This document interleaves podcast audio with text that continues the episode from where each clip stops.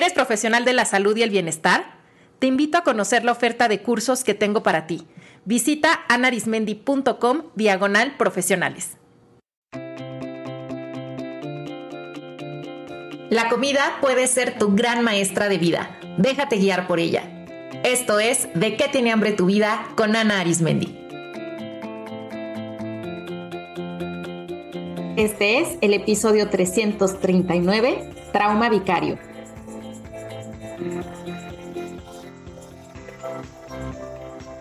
Hola comunidad, muchas gracias por acompañarme en un episodio más. ¿Cómo han estado? Pues fíjense que yo las últimas semanas estuve sintiéndome down, por eso no me había sentado a grabar un episodio, como que no, no estaba en el momento emocional correcto. Ahora me siento un poco mejor y posiblemente algunas y algunos de ustedes también se han sentido así estas últimas semanas, como abrumadas, impotentes, indignados, quizá cansadas, tristes por lo que está pasando en el mundo, por las guerras, eh, los huracanes, los asesinatos, las elecciones, la crisis económica, la crisis climática y violencia y más violencia en todos los lugares. A mí especialmente el tema de la destrucción dejada por el paso del huracán Otis en las costas de Guerrero me afectó mucho porque me toca en lo personal.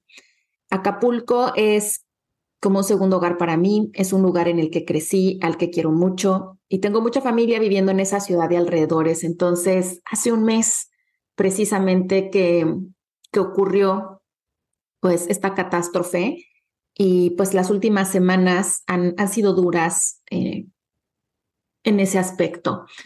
Pero independientemente de que ese suceso me toca en lo personal, yo me considero una persona desde niña sensible a los temas sociales y me dan oleadas, oleadas donde me siento más afectada por lo que ocurre en el mundo, en mi país, especialmente cuando hay temas relacionados con el sufrimiento de los niños, de la naturaleza y de las mujeres. Y yo sé que tristemente la violencia, la destrucción, la guerra, pues es parte de, la historia de la humanidad, o sea, ha existido en absolutamente todos los tiempos. Sin embargo, no sé si a ustedes les pasa que de pronto hay alguna noticia o algún suceso en particular que pues les afecta más o, o toca más su corazón.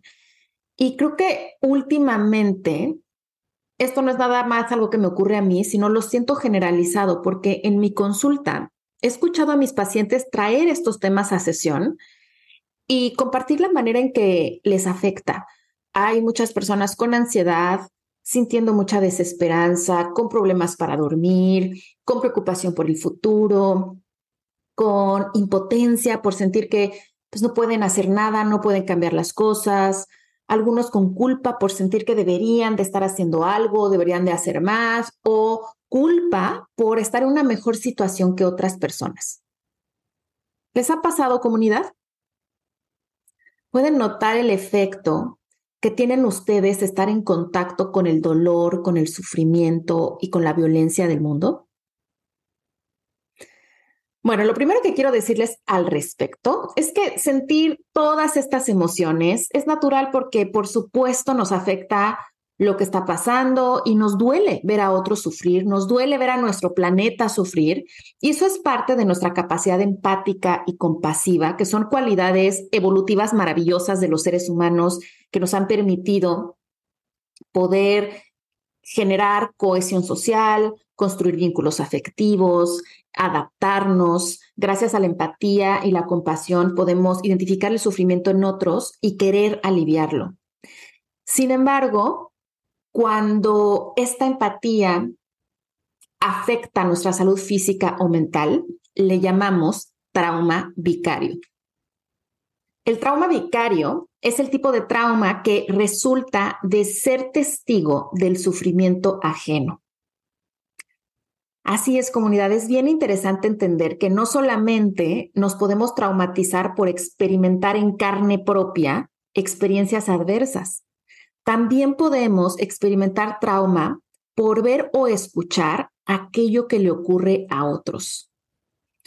El trauma vicario es un tipo de trauma que se ha identificado más o menos recientemente y que puede explicar por qué muchas personas manifiestan síntomas de estrés postraumático al ser expuestas a historias de sufrimiento, aunque ellas se encuentren objetivamente fuera de peligro y seguras y ellas no hayan estado involucradas en primera persona. Creo que todos hemos experimentado el que una persona conocida o un video que vemos en YouTube o una noticia o incluso una película con una historia fuerte nos toca y que esa historia y esas emociones se quedan en nuestros pensamientos, a veces no nos dejan dormir o que nos quedamos muy preocupadas o preocupados por la amiga que nos platicó lo que estaba pasando o que eh, nos quedamos con su mismo sentir, ¿no? Si nuestro amigo estaba muy triste o muy desesperado, nos quedamos nosotros también con esa angustia. Entonces, si eso lo vivimos en la vida cotidiana, bueno, pues al ser expuestos todavía a algo mayor, como por ejemplo una guerra o la violencia constante hacia las mujeres, la impunidad, etcétera, pues obviamente que también somos sensibles y receptivos a eso.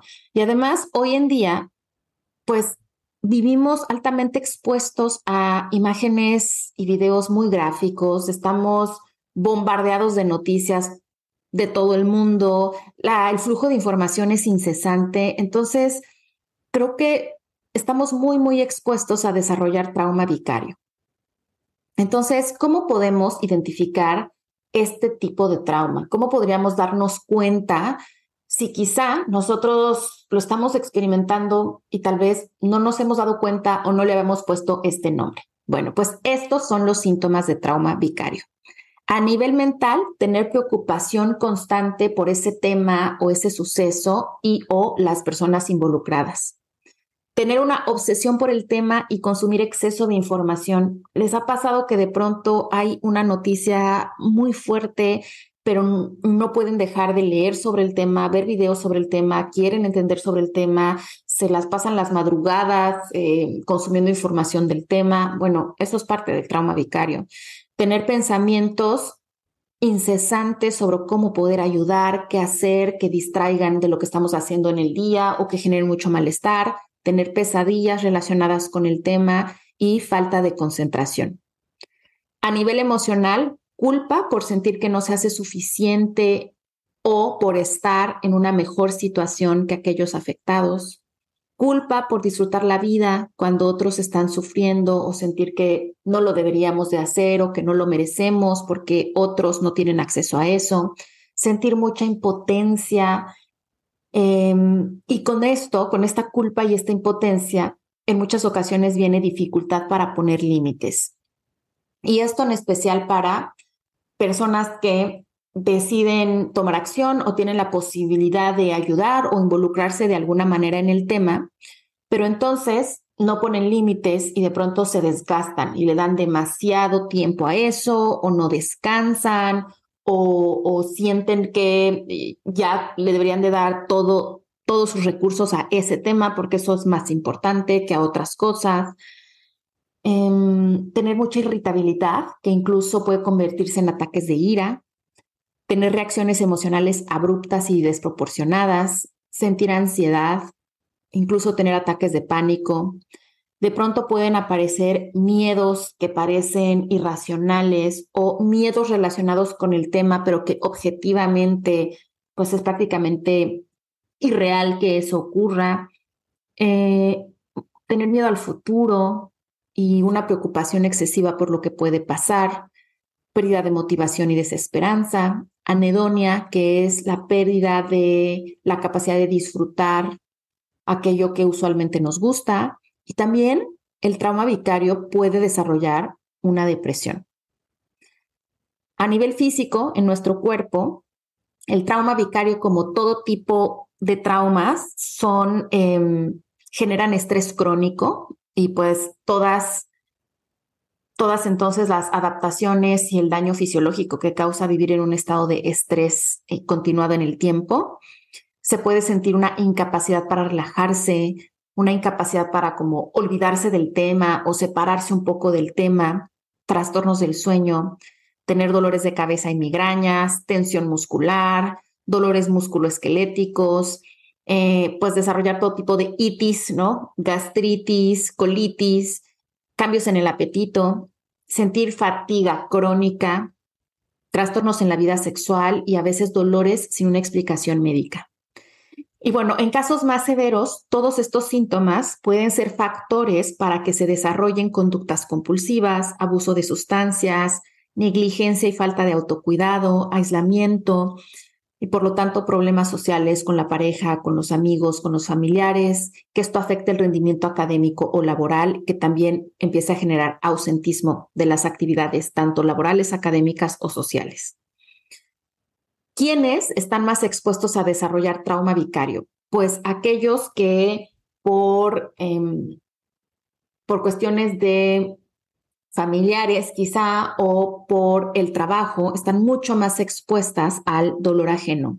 Todos los profesionales de la salud, los trabajadores del servicio de emergencias, piensen en paramédicos, en médicos de la sala de emergencias, enfermeras, en camilleros, en bomberos, en policías, trabajadores sociales, también los activistas y los voluntarios, los maestros, los cuidadores de personas con requerimientos especiales eh, y también pues las personas que por su naturaleza son más sensibles y especialmente empáticas. Entonces, ¿qué podemos hacer para prevenir el trauma vicario? Si vivimos en un mundo donde constantemente estamos expuestos a el sufrimiento ajeno y el dolor, ¿qué podemos hacer para evitar que esto desemboque en un trauma? Bueno, primero es muy importante mantener nuestras prácticas de autocuidado y actividades de relajación, sobre todo en momentos difíciles. Y yo sé que no es sencillo porque cuando estamos en, estos momentos no, no dan ganas quizá de mover el cuerpo o de meditar o de dormir, pero recordar que cuando menos sentimos tiempo para el autocuidado es cuando es más importante. También darnos momento de desconexión de las noticias o desconexión de ese tema en particular y poner un límite a la información que consumimos.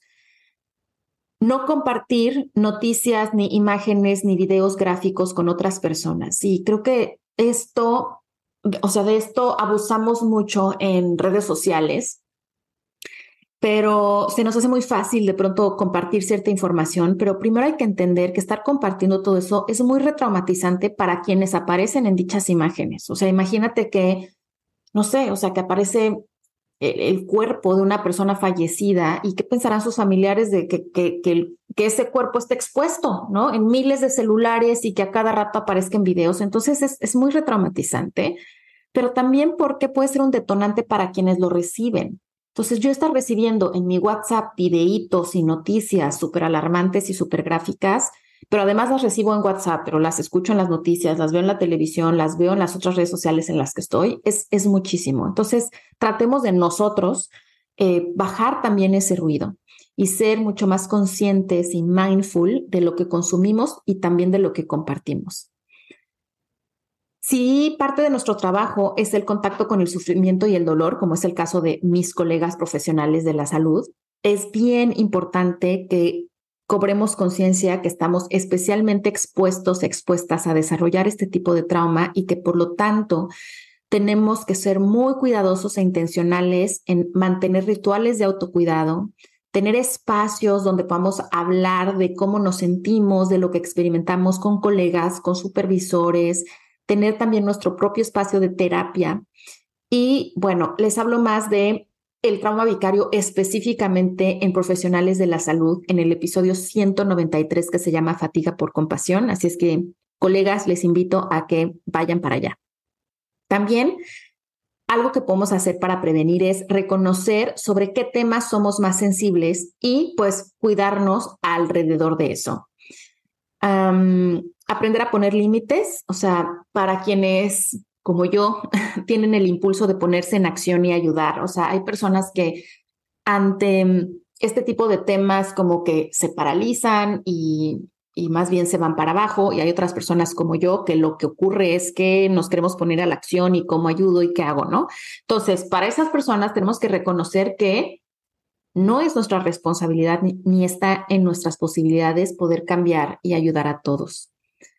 Que hay más personas ayudando también, que no lo tenemos que hacer todos nosotros, que necesitamos descansar y desconectarnos para poder ayudar mejor, que también no siempre estamos en la posibilidad de, ayudar y que tomar acción no, no es la única forma de ayudar.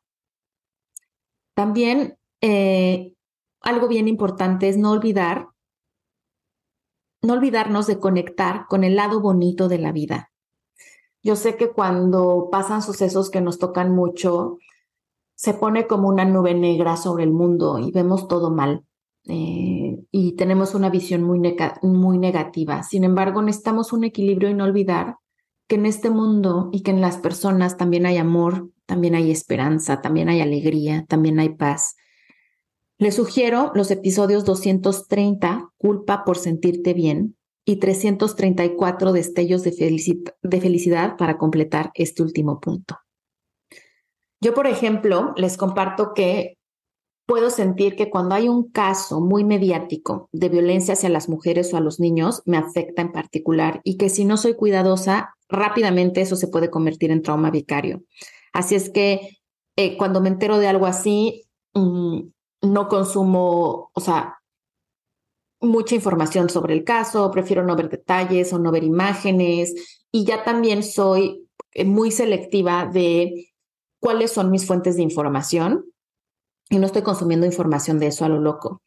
También, por ejemplo, noto que yo debo de ser cuidadosa en torno al Día Internacional de la Mujer, el 8 de marzo, em, porque todo lo que ocurre en los días previos, lo que ocurre en la marcha, lo que yo oigo en mi consultorio, me mueve mucho. Entonces, siempre alrededor de esa fecha ya aprendí que debo darme un periodo de descanso y hablar mucho para poder integrar todo lo vivido y todo lo que escuché en marchas, en las noticias y en mi propio consultorio.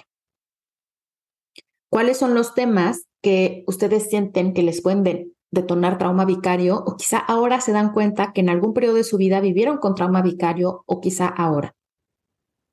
Ahora, ¿qué podemos hacer para tratar el trauma vicario si identificamos varios síntomas en este momento? Bueno, primero es importante no dejar pasar estos síntomas y espero que este episodio a algunos, algunas de ustedes les haya ayudado a unir puntos. A veces no entendemos por qué hay ansiedad si parece que en nuestra vida todo está bien, pero es que quizá en nuestra vida, en nuestro contexto individual, las cosas estén bien, pero pues en el mundo no. Entonces, la verdad es que es difícil, es difícil no sentir esa, esa ansiedad y entender que a veces puede provenir de ahí y es válido. Y que tampoco sentir culpa, a veces sentimos culpa por cómo yo estoy sintiendo esta ansiedad o esta preocupación o estoy irritable cuando debería de estar agradecido o agradecida porque yo tengo muchos privilegios o yo estoy a salvo. Entonces, a ver, claro, claro que somos sensibles a otros contextos y eso no quiere decir que no seamos agradecidos al mismo tiempo de lo que tenemos. Entonces, muy importante validar lo que sentimos, no minimizarlo y no dejar pasar estos síntomas.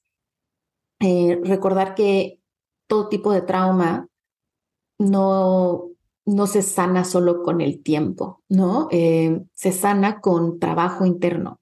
Entonces, hay que acudir a terapia psicológica con un especialista en trauma y si es necesario, por la naturaleza de los síntomas, acudir al médico.